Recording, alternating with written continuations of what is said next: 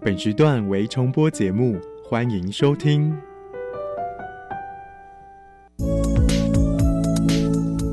各位旅客您好，本班机即将前往幸福科技岛，祝您旅途愉快。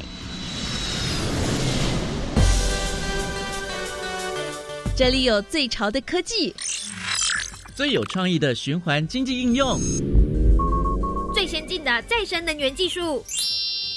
欢迎收听由南英、利明所主持的《幸福科技岛》。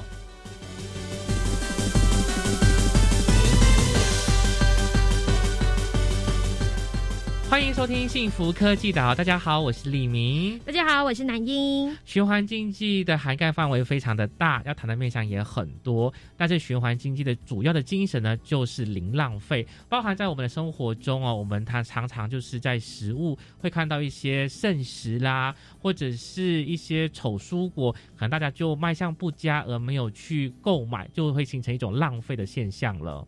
是，那这就是我们在小单元的部分呢，要为大家介绍的主题是关于要如何做到食材零浪费、珍惜食物呢？邀请到来宾呢，就是清华循环经济周的社群平台的成员李嘉轩来为我们分享相关的内容。在大单元的部分呢，我们也是要谈循环经济，而且谈的面向呢是大家比较少接触的，就是在建筑上面的材料如何让他们可以循环再利用。所以我们很高兴能够邀请到的是来自国立成功大学能源科技与策略研究中心周传文专案经理。那我们就一起来了解相关的内容，赶快进入循环使用岛，我们跳岛去喽！嘿，拿起你的地图，快跟我们一起，Let's go，跳岛旅游去！这次要来到的目的地是循环实用岛。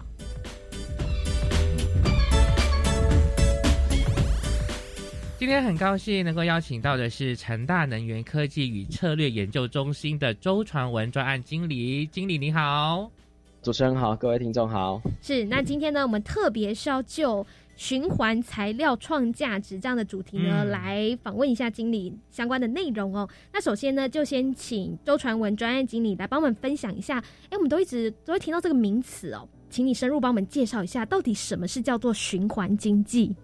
大家其实对这个概念应该不算陌生啦，只是说其实它具体来讲，它其实有点像是一个浮在空中的一个东西。嘿，那原则上循环经济它其实要讲一件事情，就是我怎么样把一个东西，就像我们今天在用塑胶袋一样，拿一个塑料袋来用，我可能装早餐，那装完早餐以后，我把水冲一冲，我再拿去装那个厨余，然后装完厨余以后，我就直接把它当垃圾袋丢。那这个就我们把它讲，它至少我还有算一次的循环使用，哦，不是一次用就丢掉了。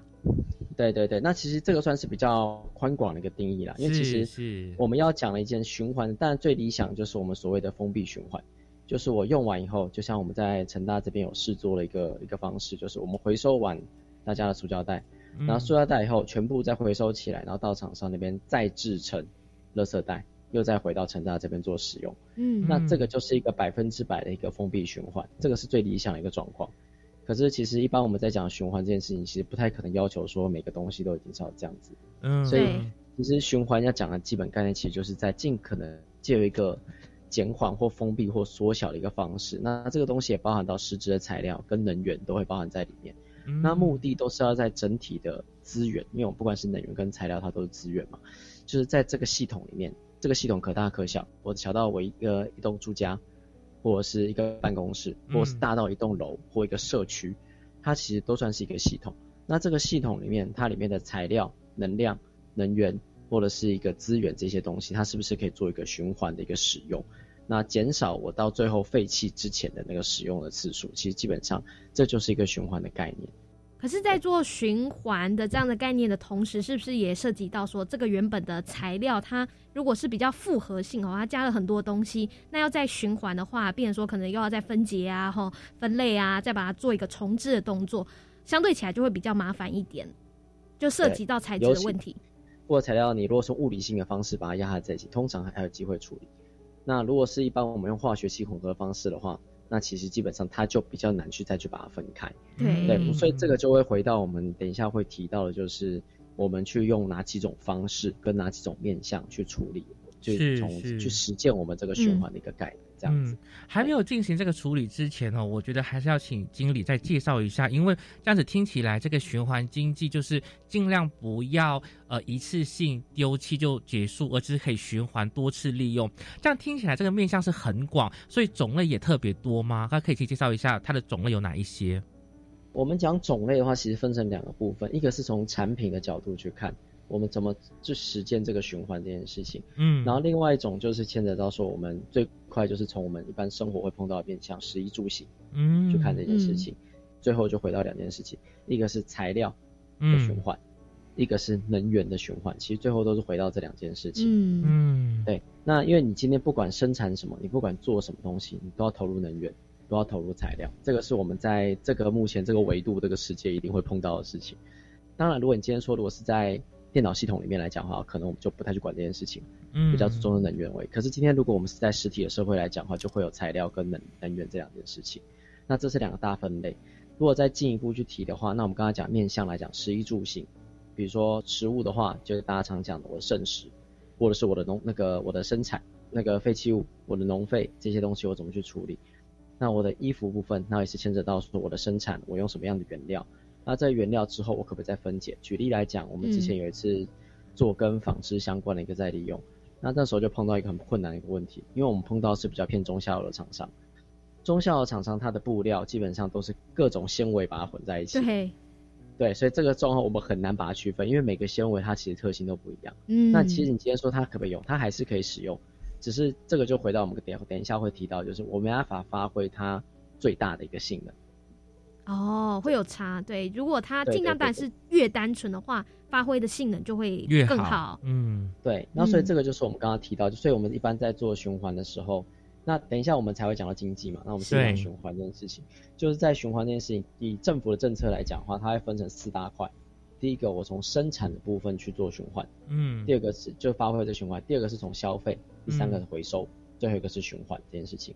那以生产来讲的话，比较接近就是说。我怎么样去提高我的使用效率？比如说，我今天如果要做一个细酸盖板或石膏板，我在现工厂里面切削出来这些下脚料，我可不可以再回到我的原物料去使用？其实是可以的，因为它是同一个东西做的。那这是一个从生产面，那生产或者说我在使用材料的比例上面来讲的话，我还可以再进一步去说，我减少原物料的开采以外，还有一个就是我减少我废弃物的产生。那什么叫做废弃物？废弃物就法规的定义叫做没有经济价值的东西，嗯，就是你要花钱请人家把它载走的东西。可是这个东西如果对我来讲是有用的，这个东西我使用这个东西来讲，我可以节省我的水，我可以节省我的电，我可以减少我一些原物料的一些采买，那其实这个就是有经济价值。那所以我们就可以在生产的部分就去做这件事情。那消费，这样比较常讲，我叫绿色采购啊，或者是说大家消费者在买东西的时候，你尽量去买一些有再生材料的东西，这样子。嗯，再来是那个回收这个部分呢，其实就是一般台湾这边其实大家应该蛮熟悉的啦，就是好我分类啊，然后我去把塑胶分类、纸张分类，然后便当盒把它洗一洗，然后把它分类出来，然后把这个回收的体系建立起来。那个这个其实大家很熟悉，对，然后这个有相对应的法规，比如说废弃物清理法或再利用管理办法之类的。嗯，再来，照理说回收以后。照理说，通常一般是回收，其实第四项循环这个东西其实算是概念性的东西了。嗯。哎，可是循环这个东西，你刚才讲回收，接下来就是接到循环。对。啊，我回收完这些东西，我要怎么用？那这也是大家目前最有问题的一件事情。相信大家应该很记得，就是之前我们不是有在讲说啊，我们把便当盒回收，饮料杯回收，后来发现回收完那个东西要处理上，对，它到底可不可以用？对对。对，因为大家都知道上面有一个临摹嘛，那临摹基本上是塑料。那塑料跟纸，它把它粘在一起的时候，我要怎么去做使用？到底是纸还是塑胶？对，那这个其实都是大家循环上会碰到的问题，所以这就牵扯到说循环这件事情，其实大家说我怎么样去确保我这二次料的品质是符合我使用的要求？今天如果我不知道，并不是说今天我混的塑料纸张就不能用，而是说我今天混的纸张混的塑料纸张，如果我把它拿去用在一般纸张的回收料的时候，这时候就会出现问题。就好像那个。呃，发票如果那个发票是有上面有一层有那个光面比较亮的那个部分，其实是不能回收的，对是叫。然后如果是那个一般的纸，就是它没有亮面的话，那就是可以回收的，是这样的一个概念吗？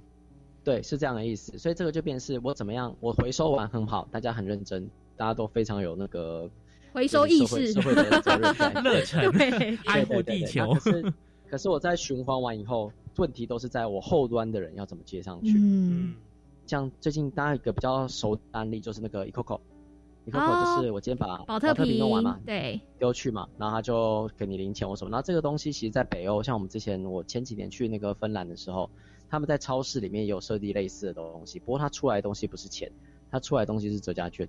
对。然后就是玻璃或者是保特瓶这些，他就是鼓励你去做这件事情。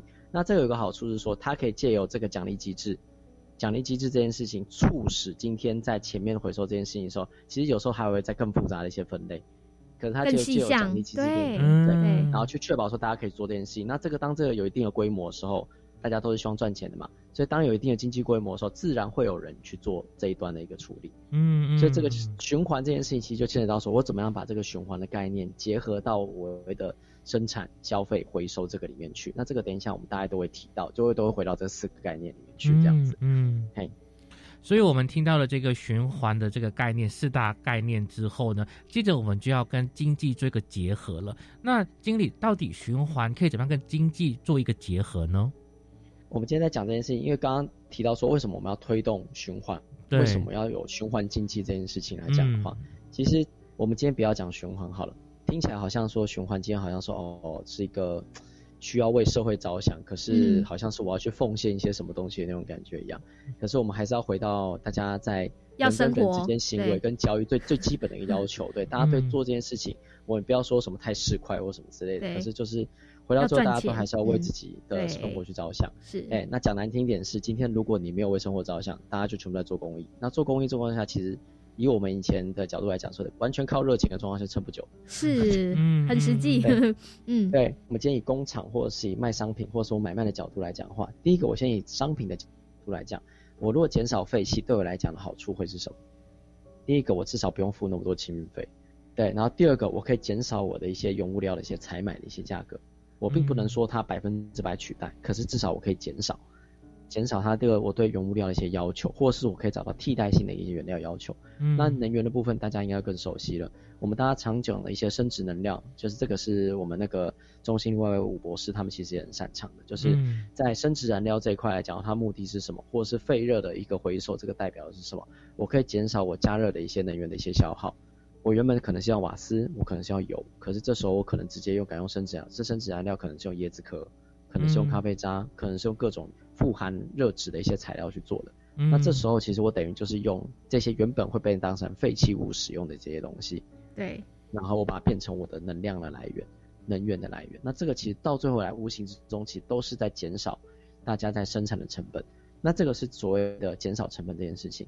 那再跟大家讲说，那我的价值，我怎么样再去创造进一步的经济价值？这个就是我们等一下会提到一个高值化的概念。比如说今天同样以咖啡渣来讲好了，我产出了咖啡渣，大家最常用的用途就是，第一个我拿去丢在我的盆栽里面当一部分的肥料，或者是我把它当除臭剂，对，放在厕所，对，然后或者是我把它放在烟灰缸里面，是，对，这些都是常用的一些方式。可是这个是我就是单纯把它放过去而已。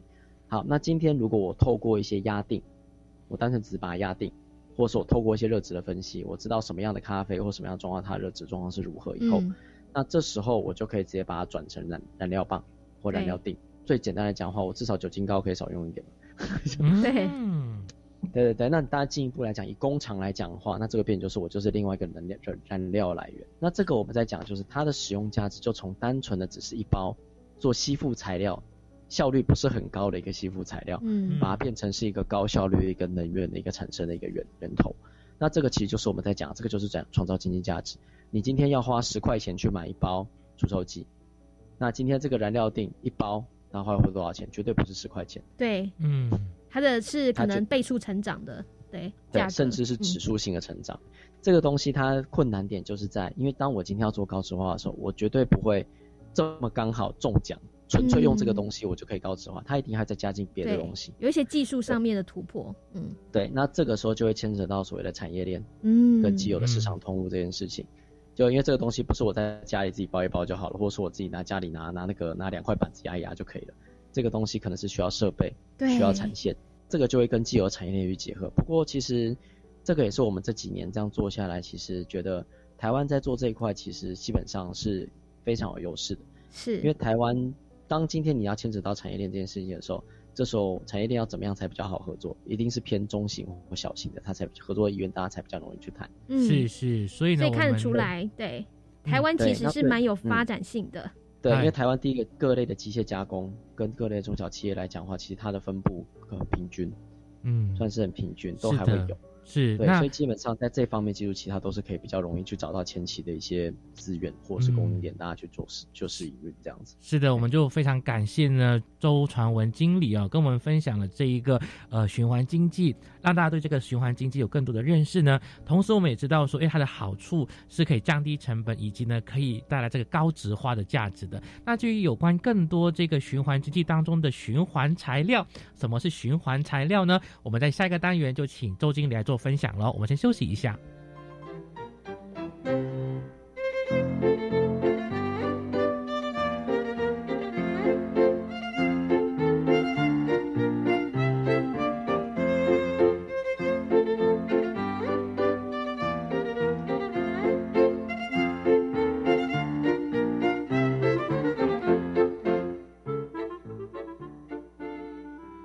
欢迎回来，幸福科技岛。大家好，我是李明。我是南英。好，在我们今天的幸福科技岛节目当中呢，要为大家来分享循环材料创价值这个主题哦。那非常开心邀请到的来宾呢，就是成功大学能源科技与策略研究中心的周传文专案经理。经理你好，你好。那我们就是想要在这个单元里面呢，请经理呢跟我们介绍这个循环材料哦。那到底什么是循环材料，以及呢，在台湾有哪一些相关的产业是使用这一个循环材料的呢？这边我介绍一下，那就是一般循环经济领域的循环材料的话，那以它它分有两大类，一边是工业性的原料，就是制造产品或商品的一些原料。另外一个就变成把它能源化这个部分。那我们这边其实，在细部来分的话，我这边会比较针对在材料这部分、原料部分的使用嘛。嗯。比较工程的角度来讲的话，最直接讲的话就是那个，像我今天要做道路，大家最常见的，今天要做道路，那我要铺路的话，那我会用什么东西来铺？我有。哦，石头。对铺上面是柏油，然后下面是需要那个，我们还是需要一些石头啊，天然的砂石、砂石类的东西去做基底，不然我下面会不稳嘛。对。对，所以这时候就会有不同的材料进去嘛，啊，比如说大家常见的焚化炉的底灰，或者是就是烧剩的炉子里面炉渣，对。对炉渣类的东西。对，那我们今天如果现在以我这边目前我们比较有在接触的、有在执行的部分的话，比较都是针对所谓的事业废弃物。整个，因为我们就会回到废弃物的产生的来源嘛，对不对？其实我们一般的那个环保署统计资料里面是有提到，其实我们一般在产生来讲的话，一般垃圾，我们一般生活所产生的垃圾，大概只占整体的大概四分之一左右。是。然后其他大概有超过三分之一，将近一半左右都是所谓的事业废弃物。那什么叫做事业废弃物？事业废弃物就是由工厂或是有事业体所产生的东西。比如说今天大到就是像是比如中钢所产生的那个炉石，那小到我 Seven 所产出来的咖啡渣，嗯，其实都算是事业废弃物。所以这个事业废弃物跟一般的生活废弃物是不能混在一起收的。嗯，对。所以这个就是，所以我们这边大宗就会都会以事业废弃物这个部分去做一个探讨。那这个部分里面就会包含到，比如说我废塑料、废塑胶，比如说今天我回收出来这些塑胶桶。大家应该很熟悉以前装厨余那种蓝色的桶子，对对对对，那个桶子基本上它也都全部都是用那个废塑料去做的。哦，对对对对，然后再或是农业废弃物，比如说今天我从我光是从那个田里面割下来玉米，那我上面的玉米的那些玉米壳，对外面对，或者是说我的割下来的稻子下面稻杆，对，嗯，这些都算是所谓的废弃物。然后再就是另外一种就是我们现在在处理，就是像是。大家应该比较熟悉，就是那个水库的淤泥、净水厂的淤泥，还有港口的淤泥。对，嗯，这些都算是会，或者是河川，一般有时候也会有淤积或什么之类的。那淤积我们不是要进行那些疏浚工程嘛？嗯，像港口我们预计，我就要把这些淤泥把它挖起来，挖起来我要放到哪里去？那在法规定义上来讲，这个就是所谓的废弃物。哦，可是这些东西其实它其实都是可以再去循环再利用，重点是它性质会是什么？然后再来就是我们刚刚提到的。科技厂它会不会有废弃物？也会有废弃物，嗯，它的废水，或者是它也会产出来一些废污泥，切削晶圆切削下来一些污泥。那这些东西其实严格讲，它都会是目前可能可以去作为循环材料的一些来源。对，那当然还有大家最常见就是我拆建筑物会有废弃物产生，就引建废弃物，嘿，这个也算是一种。是，那大概跟我们介绍了，呃，废弃物的种类可能有包含像是事业的废弃物，或者是说农业的废弃物，分成几个面向嘛。那究竟台湾的相关产业，呃，就是在选用这些所谓的循环材料的状况又是怎么样呢？怎么把这些废弃物应用成为可以使用的循环材料上面？目前常用的一个方式的话，第一个就是像我比较常见这样银件废弃物这个好了。好，银件废弃物拆下来这个东西，它可能是碎石，那我经过破碎以后，它就变成像变成小石头了嘛。嗯。那变成小石头的话，用来取代用途就是取代一般天然砂石的用途。嗯，对。比如说像我刚刚讲到了铺路，我要去做底层，那我要去铺嘛。对，然后这时候就是我们把它称为这个大部分都是所谓比较低阶的一个用途。低阶的并不是说它不好，只是说它比较便宜。简单讲，它比较便宜。嘿，然后就是它使用比较泛用，那当然你要往高值化或高性能去发展，其实大家都有在做，可是退后通通通都会卡到一个几件事情，就是第一个我制程上可能配合，对，有没有既有的市场通路，还有现行的法规，它准不准许这样去做使用？对，没错，会变成这样，那这个就会就会产生所谓的一个无法普及跟高质化发展的一个这样子。那我们如果以建筑的角度来讲的话，目前我们在做循环材料这件事情，我们这边也会。大部分大家去使用在就是一些比如说水泥的一些餐料啊或什么之类的，可是这个最重要一件事情是，大家原则上都不会把这个东西放在要沉重的结构构造里面。比如说我的梁跟柱，梁跟柱是不能用。可是今天如果没有承重用的一些墙，非承重的墙，比如说单纯的我的隔间墙。隔间墙没有承重的话，其实基本上这个基本上大家就有机会去做使用，因为它并不会牵扯到结构力这件事情。对，还是有一些考量。没错，没错，至少目前是这个状态啦。因为目前毕竟整个产业跟整个使用普及上面来讲，观感上面来讲，大家还没办法接受这件事情。对，就是会觉得怕怕的，因为你说把这些废弃物转换成循环材料，就会担心说它的品质会不会被打折？对，会不会安全性新用的好？对。对对对，所以这个就是我们接下来要提的，就是为什么我们要发展高质化跟高性能这件事情。就是为什么你用再生材料这件事情，它的性能就会比较差。其实这是没有道理的。你性能的决定是取决于你对材料的稳定性的掌控。我今天不要讲一件废弃物好了，今天如果单纯以中钢的炉石来讲好了，好，或者是我今天讲单纯一个某个工厂的一个废弃物，工厂很多工厂它是借由废弃物这个东西去确认他们产品的一个基本品质，所以基本上他们的。产生出来的那个炉渣或者是炉石，它本身的稳定度绝对是跟它产品上不会差异太大。嗯，那我们甚至一个，我今天甚至举另外一个例子，我今天以切削下来科技厂物理，科技厂它的原料是什么？它是金元。对，哦，也有废弃物。对，对，那金元我削下来这些东西，它虽然叫废弃物，可是它还是从金元上削下来。是，所以它不管怎么样，它的稳定性绝对比一般我们要去买一般的玻璃砂，相对来讲还要稳定。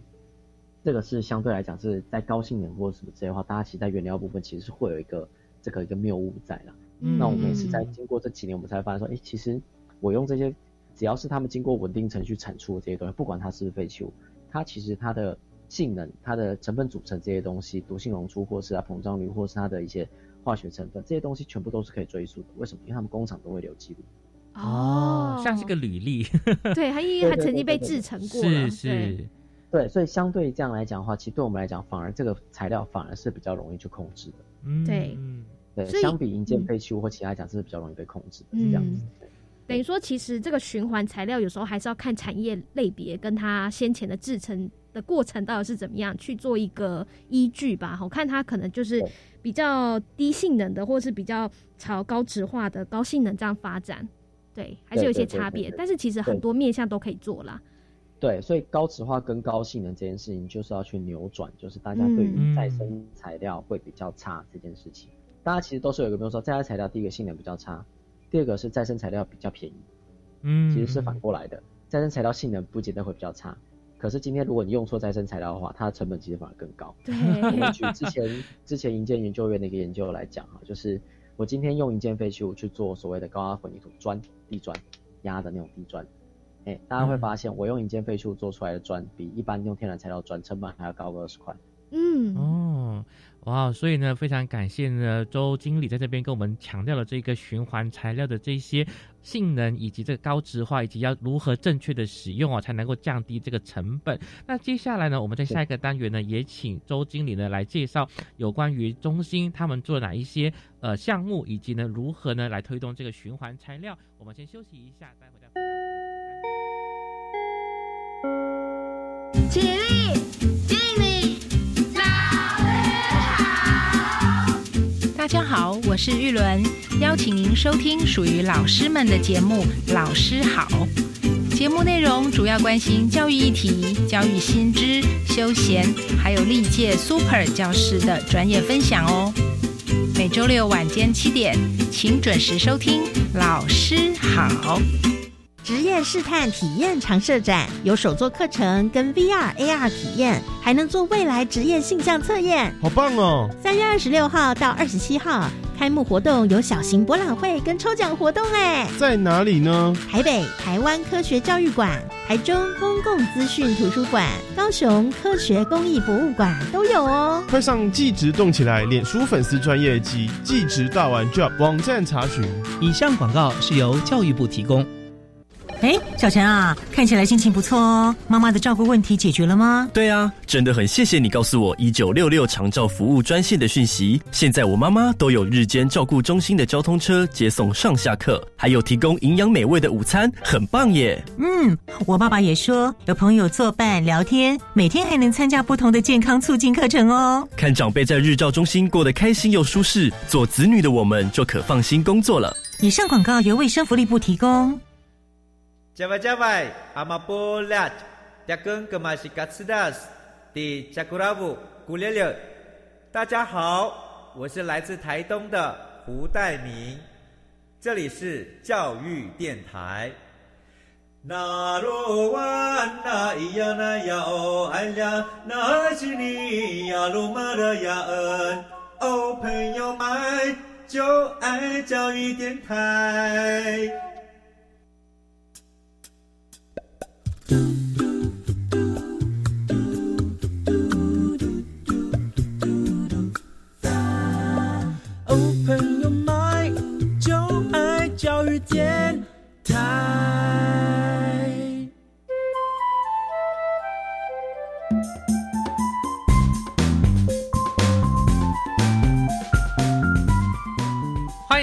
幸福科技岛。大家好，我是李明。大家好，我是南英。今天很邀，今天很高兴邀请的来宾呢是成大能源科技与策略研究中心的周传文专案经理。经理你好，主持人好，大家好。在我们的主题单元，就是要来介绍跟讨论哦，循环材料能创造怎么样的价值？嗯，那所以呢，想要请经理继续帮我们深入介绍，因为现在我们都知道哦，呃，地球能源资源有限，所以我们要永续循环使用嘛。所以呢，在发展永续的思维之下呢，到底使用循环材料可以改善怎么样的环境问题啊？简单来讲，那就分成三个部分了，就是单纯我今天如果做循环材料这件事情，哈，第一个我减少天然资源开采，嗯，第二件事情是我减少我废弃物处理场域的成本，嗯，这两件事情其实非常的重要。台湾本来就是一个天然资源缺乏的地方，对，大家知道看见台湾嘛，挖山嘛，要挖水泥嘛，那第一个是我减少资源的开采，同时也减少对天然资源的依赖，比如说今天能源这件事情，我的所有能源都是要进口的。然后第二件事情就是台湾这边相比于一般欧美先进国家或者是大陆型国家最大的差异。今天以越南、以美国或是以中国他们来讲，我们今天产生废弃物了，哦，我找块地去把它埋起来就可以了。对，地很大嘛，地都大嘛。对，而且很多很多地本来人就不方便，人就不方便过去嘛，那我刚好拿来买，刚刚好。可是台湾没有这个地方可以买。是。不过这个也可以引申出另外一个处理方式，我一样可以买，可是这个买我不是拿来。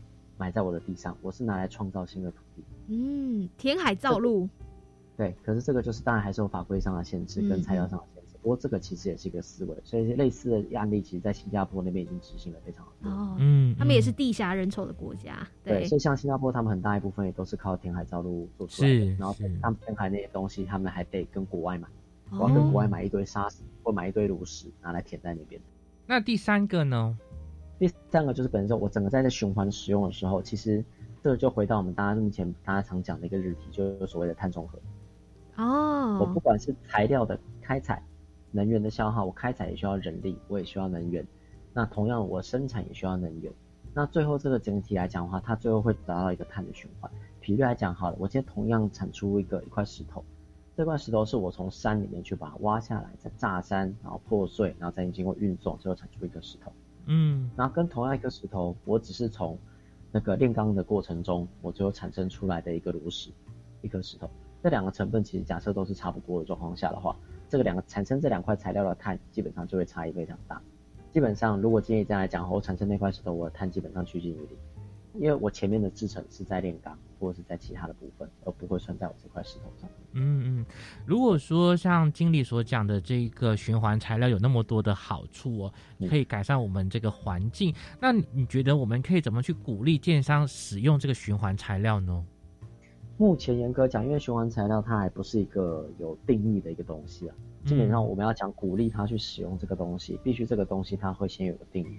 那所以在这个先之前的话，其实会先有一个，就是我怎么样在从既有的规范或者是定义上面或者认证上面，给循环材料这边有一个验证的一个机制。哦，我并不能说我自己把回收材料都混一混，我就说我是循环材料。就像绿建材的再生材料，并不是说哦我拿一个东西混一混就可以，不行，你要超过五十帕以上，而且这个五十帕以上这些材料必须是台湾自己的。对，在地的，所以目前如果依照循环材料的它的规范呐，吼，到底是要百分之多少啊？吼，占比其实还没有一个很明确的规定跟法规。对，因为因为因为这个我们就要提到说，所谓循环材料，它跟既有的再生材料会有个差异的地方，是因为循环材料不只是我要加进多少的一个原料，对，还有一个原则就是我这个材料我可不可以循环再利用。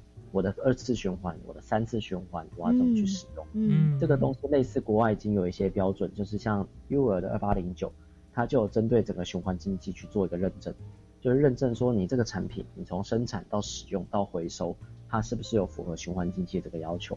那像这个东西，我们就是有用在，就是我们刚刚在最前面提到，就是我们利用塑胶袋的回收再制成垃圾袋这件事情。那这个部分它就是一个符合它这个整体百分之百循环再利用的一个验证。所以这个部分是这个是目前是需要有这个验证，然后接下来才是去就这个定义的使用材料内的话，既有奖励机制去鼓励这件事情。那我们这边基本上并没有那么赞成，就是用法规限制大家一定要去使用，对，比较建立奖励，因为这个就要回到经济的本质。哎，我借这个东西，我要让大家有诱因，我们大家有赚到钱，对，技能好，我才愿意去做。对，那这个东西就是奖励机制，它可能会是在不同的面向，就像早期绿建筑他们会用。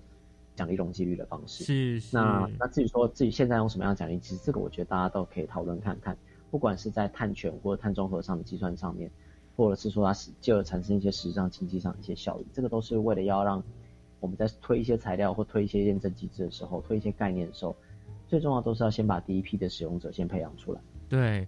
所以现在要做的应该是从观念上的一个建立，然后从奖励开始哦。可是针对消费者来说，他怎么去知道说，哎，这个建筑是在使用这个循环材料？他要怎么去判断跟什么得知呢？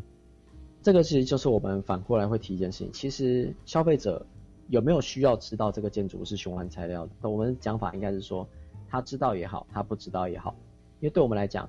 循环这件事情是本来就应该做的事情哦，那所以对消费者来讲的话，他反而应该是以说我怎么样去要求我这个建筑有更好的性能，嗯，我住在里面是更舒服的，或是我今天在我这个办公室，或是我在这个使用这个工厂或这个商场的时候，它的节能效率是不是更好的？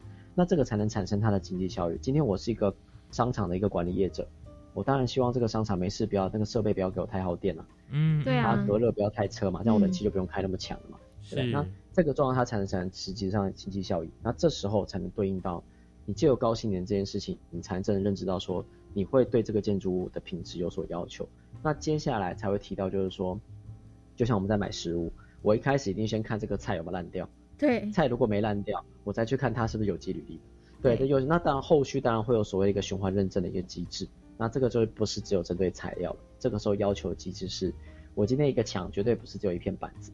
这个会包含到里面的骨架、里面的填充材，或者是我的板跟板怎么去结合，最后这个建筑怎么盖起来，它是用 RC 工法还是用钢构的工法？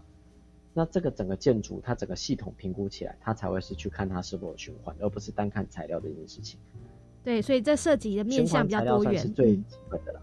基本的。对对对，它会很多个材料跟很多个组合面向都把它含进来，所以最后我们要看的是以建筑来讲，我要看的是一整栋建筑，嗯，而不是看一个材料。嗯，对，会变成这样子。所以我觉得那个亲身感受啊，才是很重要，才会让听众或者是让民众有感哦。所以这个部分呢，你们中心其实也很努力，想要推一个循环材料的示范区。那这个部分可以请你多分享吗？呃，以示范区的角度来讲，因为我们通常在做这个材料来讲的话，其实，呃，因为这个东西是大家实际上会摸到、会看到的东西，所以对我们来讲，你要让大家接受来讲的话，就是直接把这个变成是大家平常就会用的东西。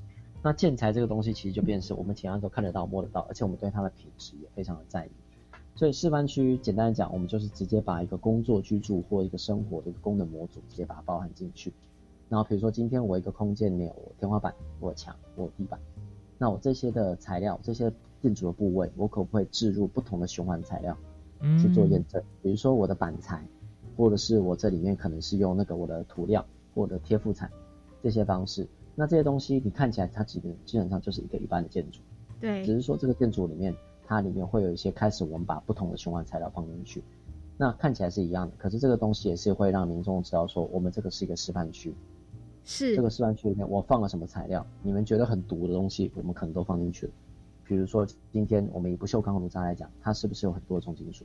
对，大家最在意都是这件事情。好，那我们今天把重金属做成了一片墙板，那请问？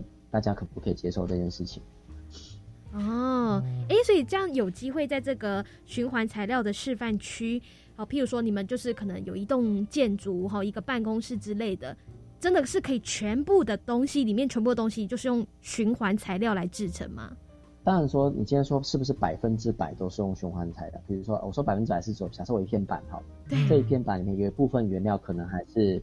天然的水泥还是会有部分的水泥，不可能全部。OK，哎，可是它可能原本部分的一些料，或者是我部分的其他料，我把它改换成我们这边的循环的原料，这样子。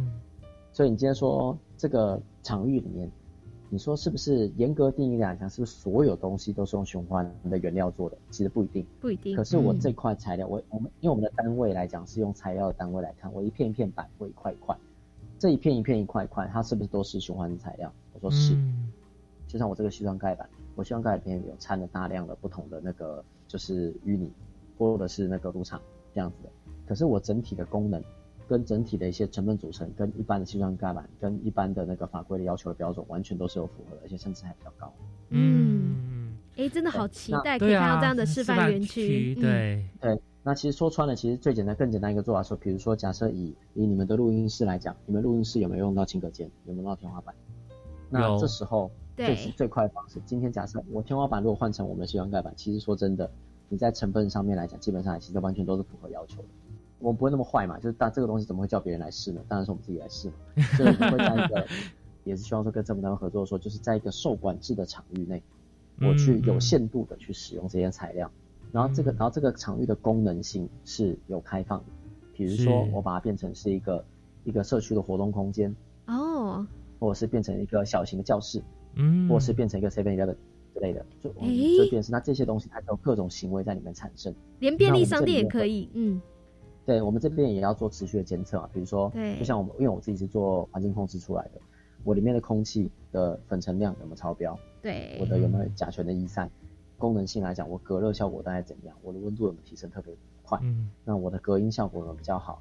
那我的结构特性会不会弄一弄就变形？对，那这些东西就是透过实际的场域去做验证这件事情。那这个就会从最小的单元开始，最小的一个功能模组，比如说一个居住、一个工作，就像我们一个家一样，一房一厅的家，我一个卧房、一个客厅、一个餐厅、一个一个卫浴，这个最小单元那你这样，那这样在扩大的时候，它就变成像社区级的哦，对，或者是工业区这个等级的，这时候就会去搭配到一些整体的一些循环指标，就像我们今天进工业区，每个工业区都有他们自己的工业区条例。比如说我这个工业区你的排废水必须要在多少以内，或者是说你在使用材料上你必须要注意什么？是。那同样，今天当我扩大到一个区的时候，我就会透过这样的方式去做这整个区的一个循环指标。嗯。那这个尺度由小到大去做滚动式验证来讲的话，其实这时候你尺度拉越大，它那个效益基本上会是指数性的增长。对。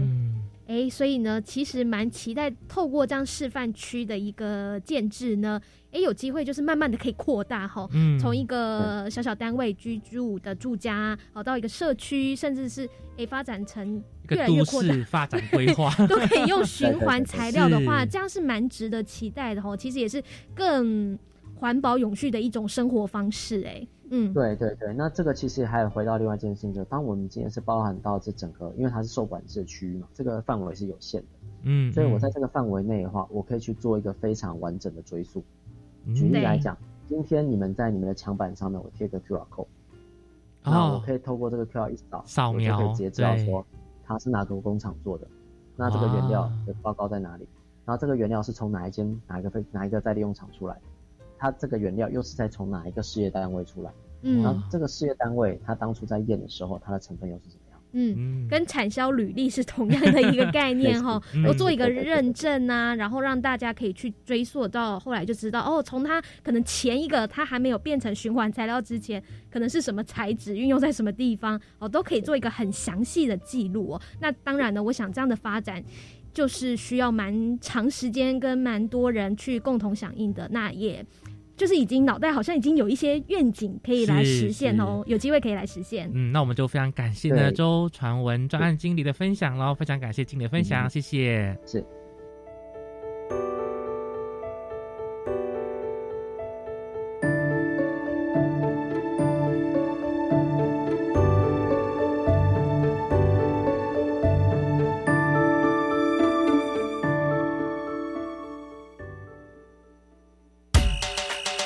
请你跟我这样做，我会跟你这样做。欢迎加入循环圣石岛。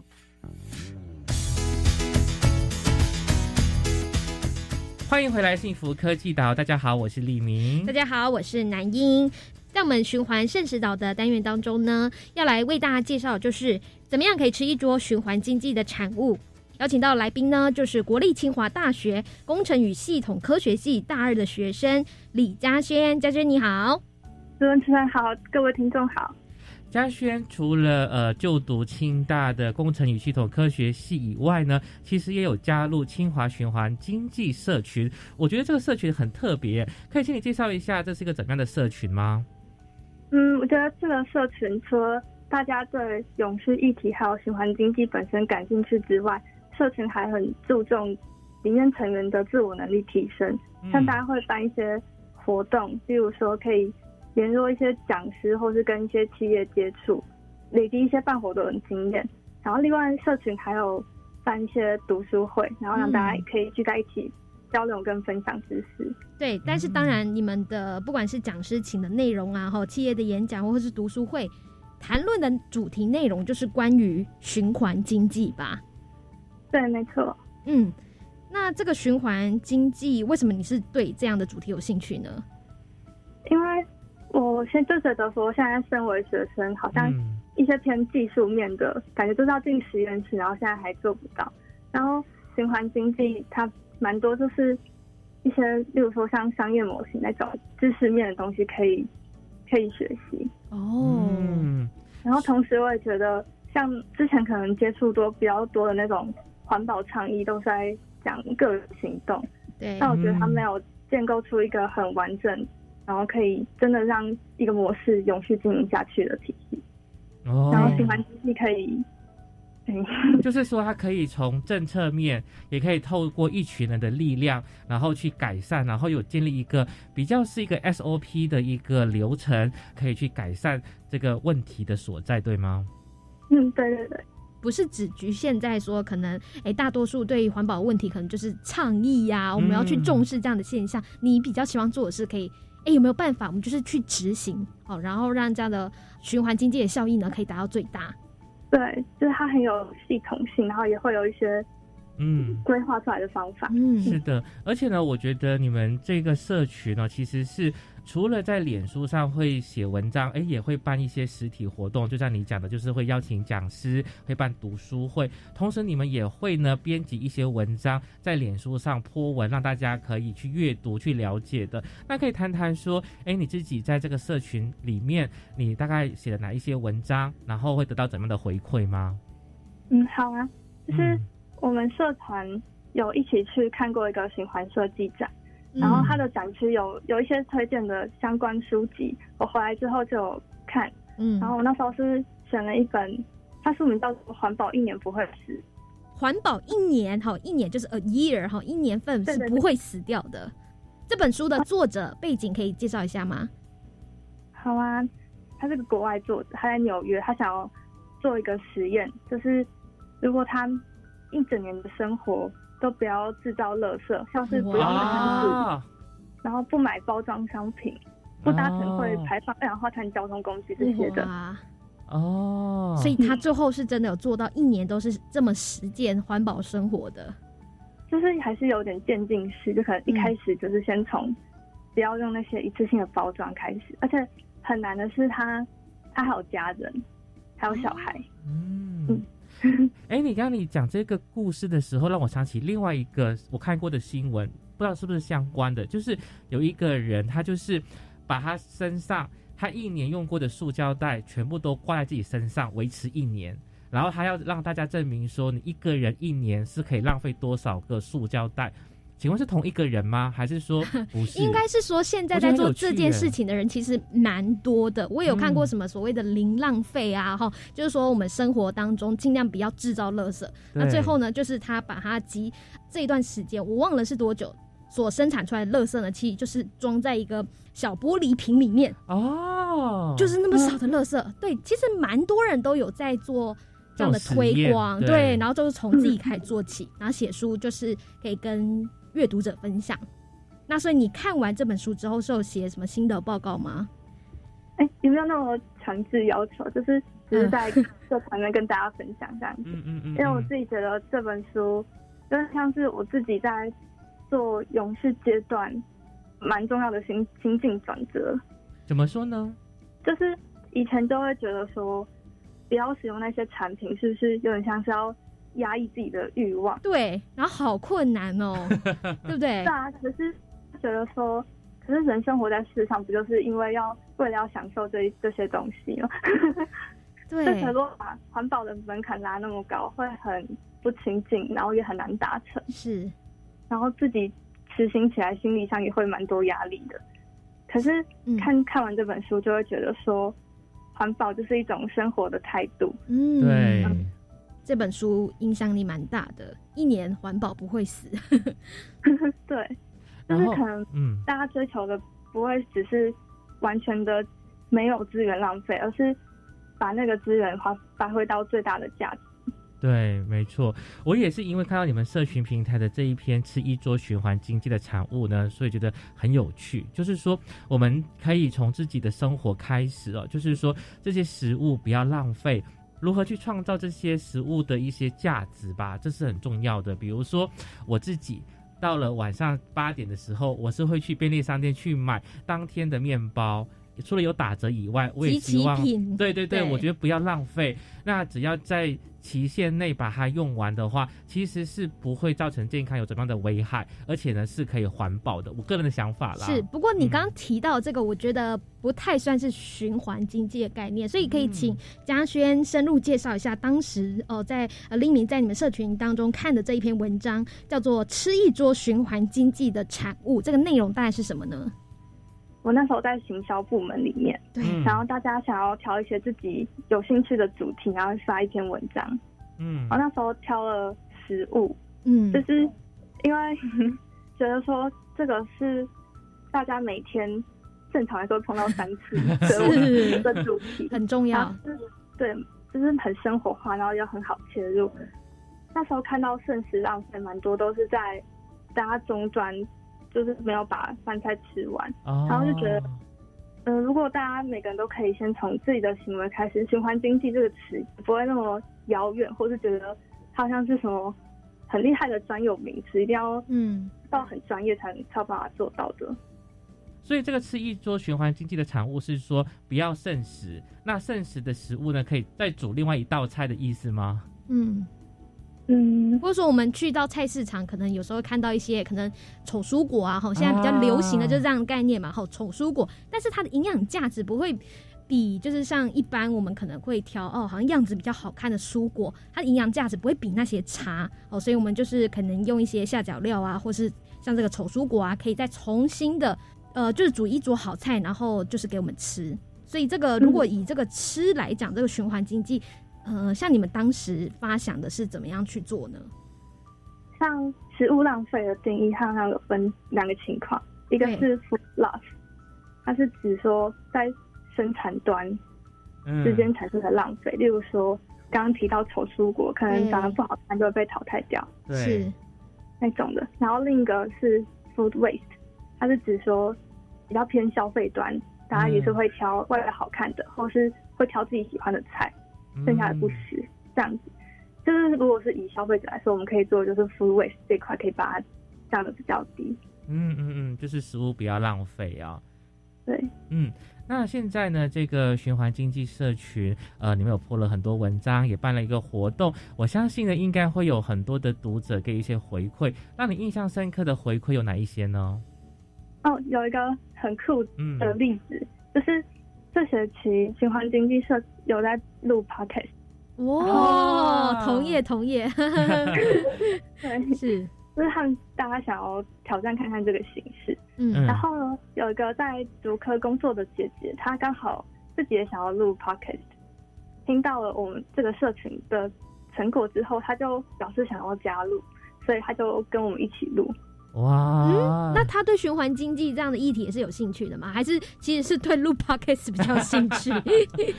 哦，两者都有。哦，最后就是也有点像是加入，然后会一起帮忙录，这样子很棒啊！对啊，从听众变成了工作的伙伴，所以就互相影响，然后让这个循环经济可以让更多人知道。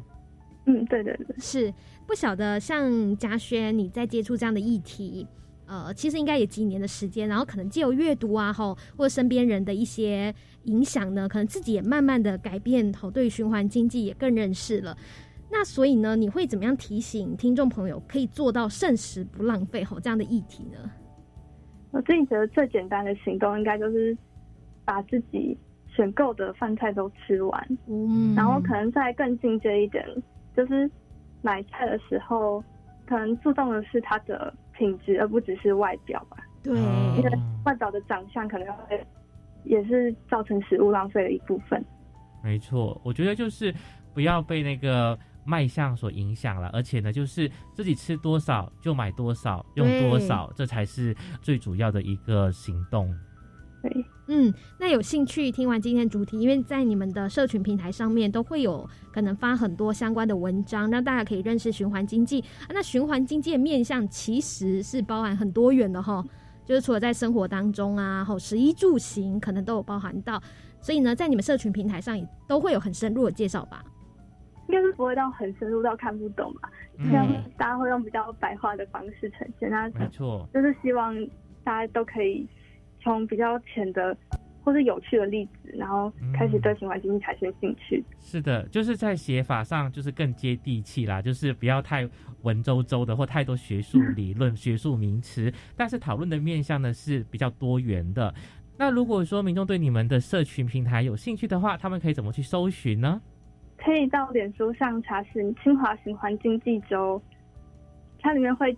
放一些很有趣的例子，如果对循环经济感兴趣的话，可以关注这个粉砖。嗯，跟听众朋友特别说一下，这个粥不是一周两周的周，是吃粥的粥，青州小菜的粥。对，好，可以来到脸书打出关键字，就可以搜寻到他们喽。吼，清华循环经济周。好，那今天就再次感谢清华大学的学生李嘉轩的分享，感谢嘉轩，谢谢，谢谢。